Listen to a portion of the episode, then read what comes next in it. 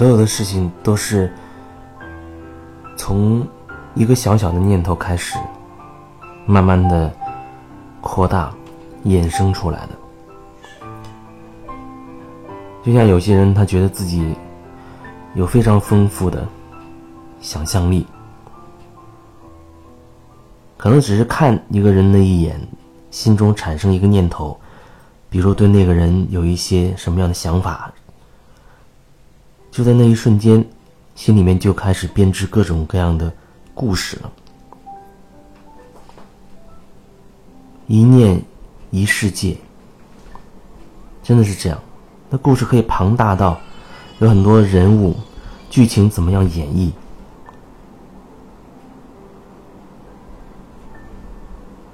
所以看起来很不起眼那一小小的念头，但它真的是很重要。我们做的每一件事之前，哪怕你觉得自己是无意识去做的，那其实，在你去行动之前。你多少都会有一些想法，有一些念头。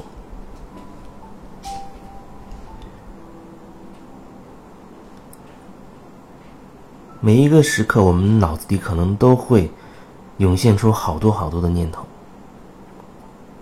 或者说那念头经常性的是突然之间就冒出来的，你不知道它来自哪里。你不可能把一个念头就这样给它消灭掉。当你对自己说“我不要去做某一件事情”的时候，我不要跟随那个念头的时候，结果往往恰好相反。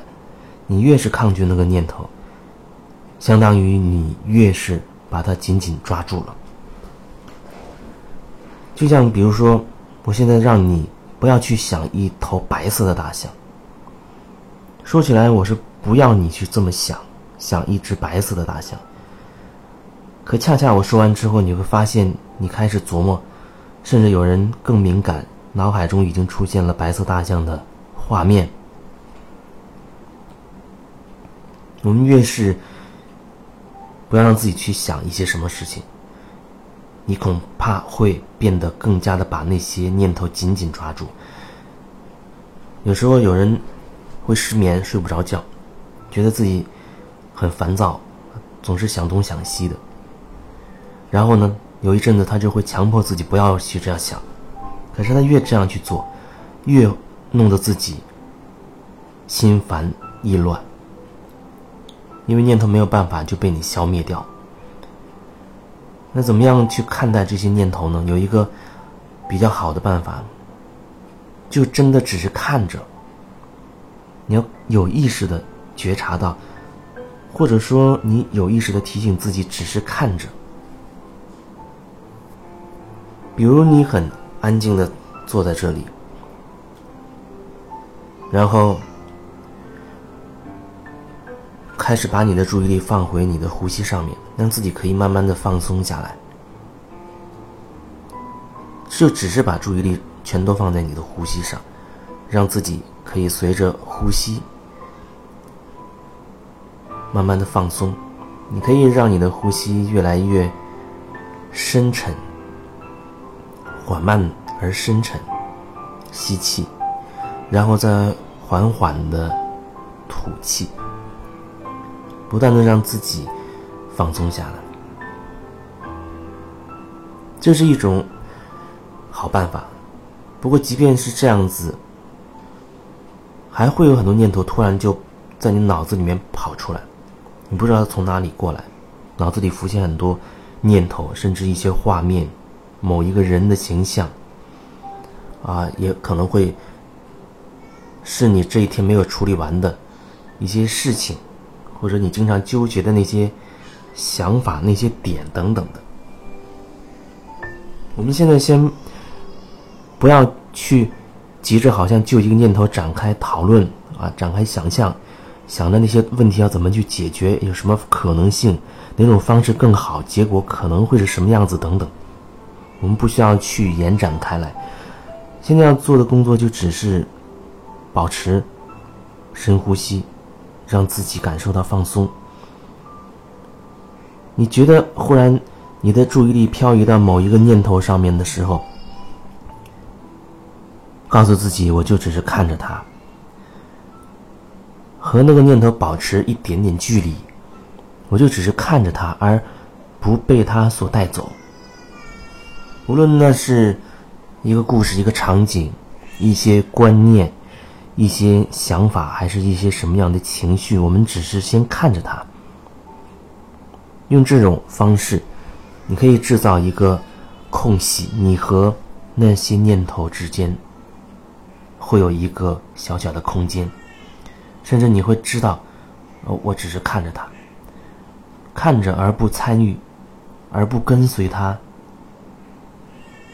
这样的话，有一些念头，你会发现，哎，它很快就没有了。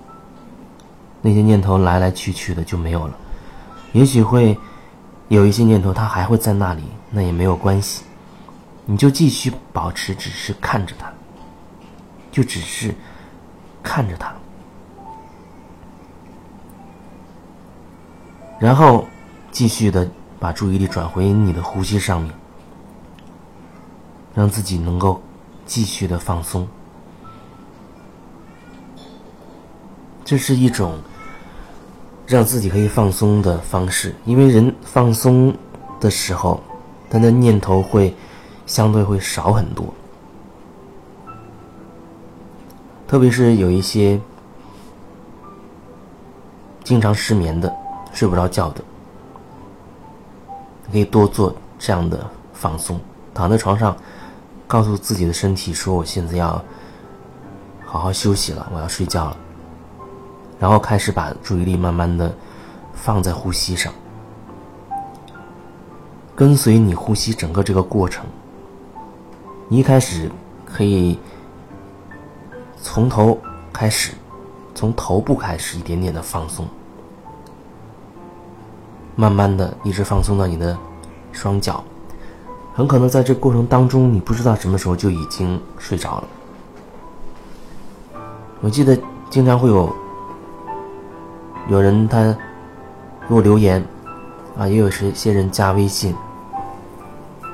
特意会说到一一点，就是在听我的一些分享的时候，他觉得觉会睡得特别香，睡得特别的好，啊，之前很焦虑的，甚至经常会失眠的，居然可以神奇般的就改善了，变得非常的好了。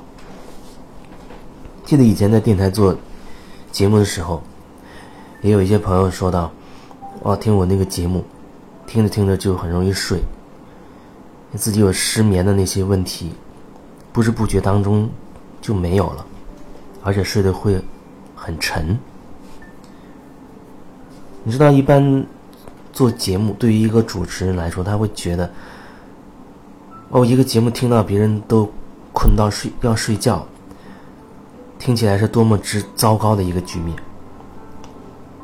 但是我听到有人这样反馈，我却挺高兴，真的很开心，因为我知道那节目真的可以让人有放松的感觉，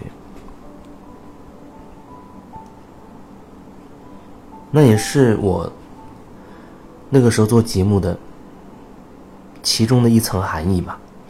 你可以通过那样的节目慢慢的放松下来，因为放松。它是很关键的一步，你能够放松下来，才可能会慢慢的找到自己身体的一些感受、一些感觉，才可能更深入的去向自己内心深处去探索。所以我听到说，哎，有人听我的分享，睡得很好，我是觉得很开心。我的表达的什么内容？都不重要，用什么词语也都不重要，所以没有必要纠结于我用了什么样的词，也没有纠结，没必要纠结于我表达的是什么内容，是不是跟你观念不合，或者呃觉得我对某一个词的解释不正确等等的，因为往往我经常会把一些词语重新赋予它。我想表达的意义，我会赋予一个词语一些新的意义，因为一切事物，所有的你接触到的一切的一切，那个东西的它的意义，一定是你自己赋予它的，不是我赋予，不是你父母，还是你你的亲朋好友赋予，是你自己赋予的。你综合了你所有的经历、体验等等的，用你自己的那一套信念系统，对你所接触到所有的花草树木、一切万物赋予它特定的意义。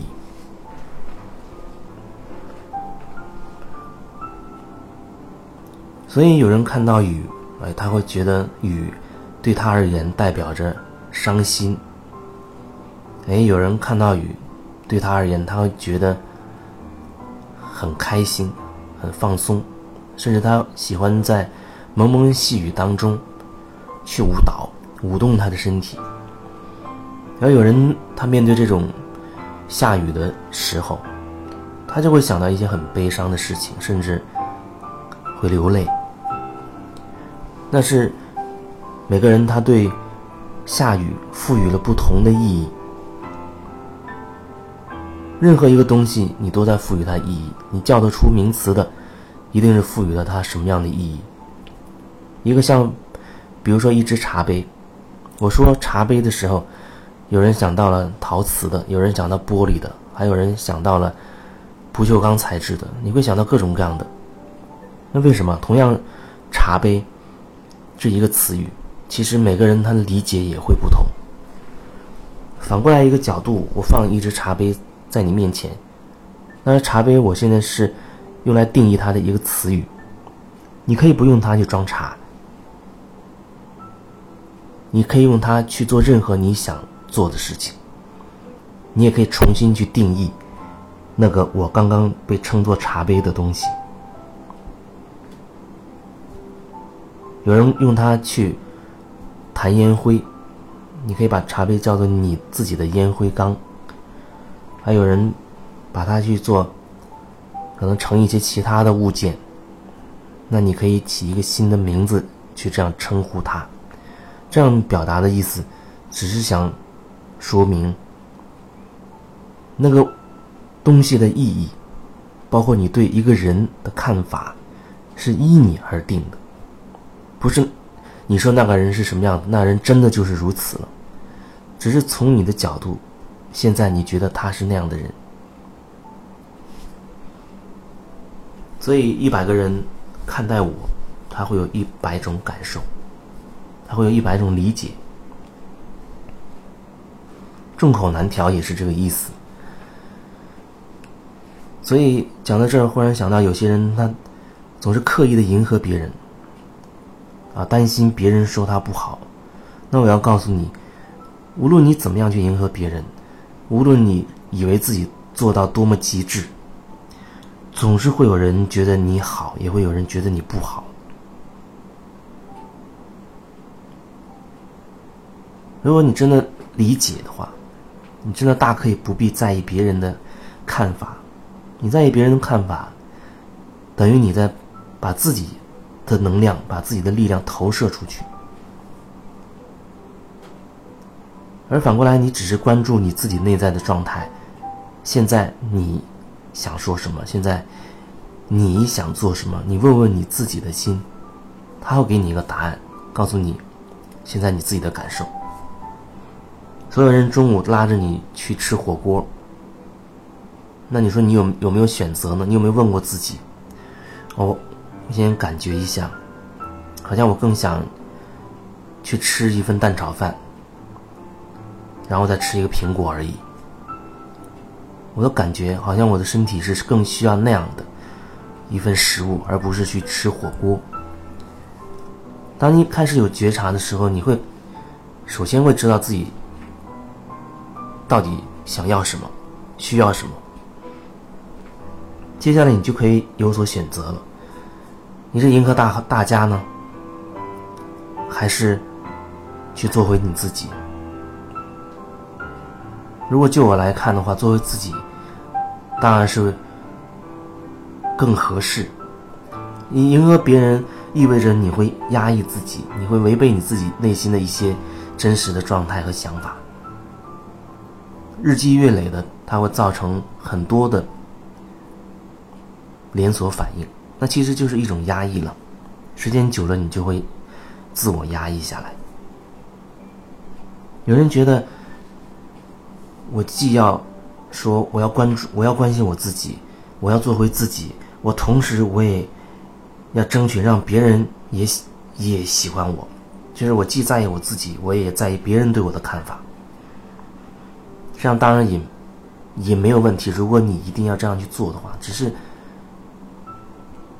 我要说的是，你要能够觉察到。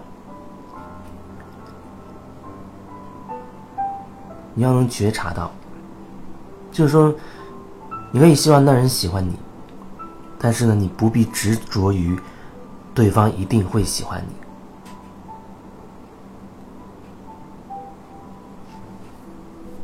可是通过跟外界的交流，你至少能够看清你自己内心的那些状态，你对事物的看法，你对事物的各种观念，以至于你对事物的。自己的那些信念，当你有那样的一些信念的时候，其实可以说你的执着于你自己的那套信念，那那往往你就看不到，或者说你会排斥跟你相反的那些可能性。很多时候我们会是这样的，但是从更长远、更深层的意思和更深层的那种意义。内心的成长这个角度来看，我们总是趋向于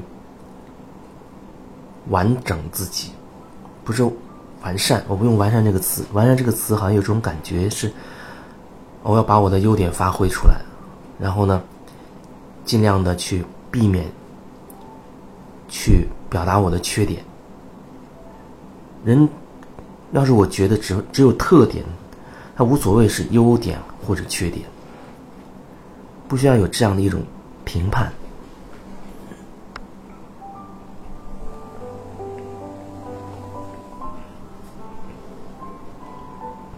你对事物没有各种各样的评判，你自然心态就很平和。哦，事情发生了，你又需要什么样的去评判呢？你能怎么去评判一件已经成为事实的事情呢？况且，所谓好坏对错，那也只是各自角度不同而已。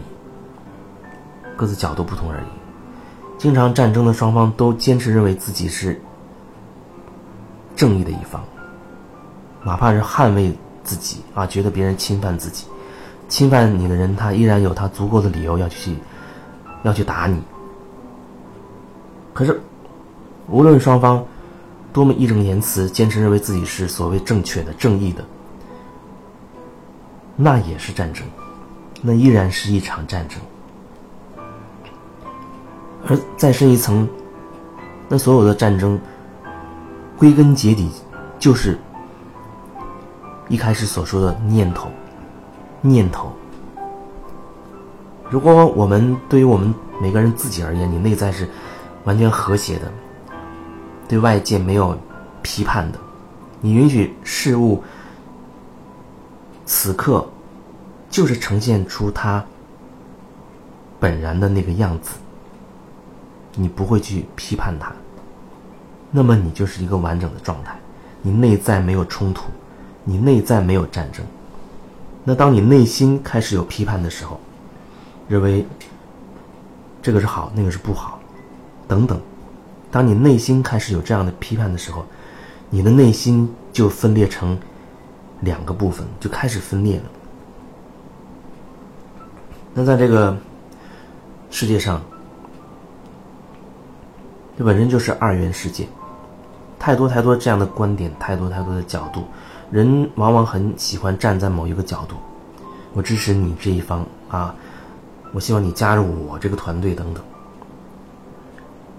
所以才会有竞争，竞争也是战争的另外一种表现方式。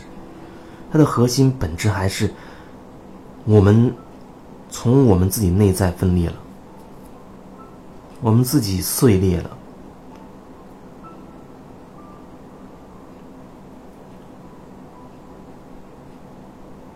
有人可能会觉得，大家不都是这样吗？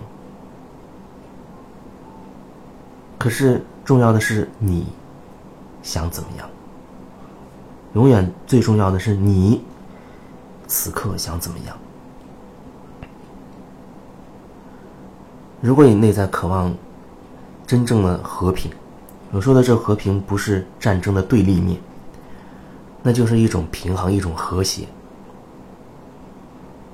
它没有对立面，因为有对立，它依然是一种分裂和一场战争。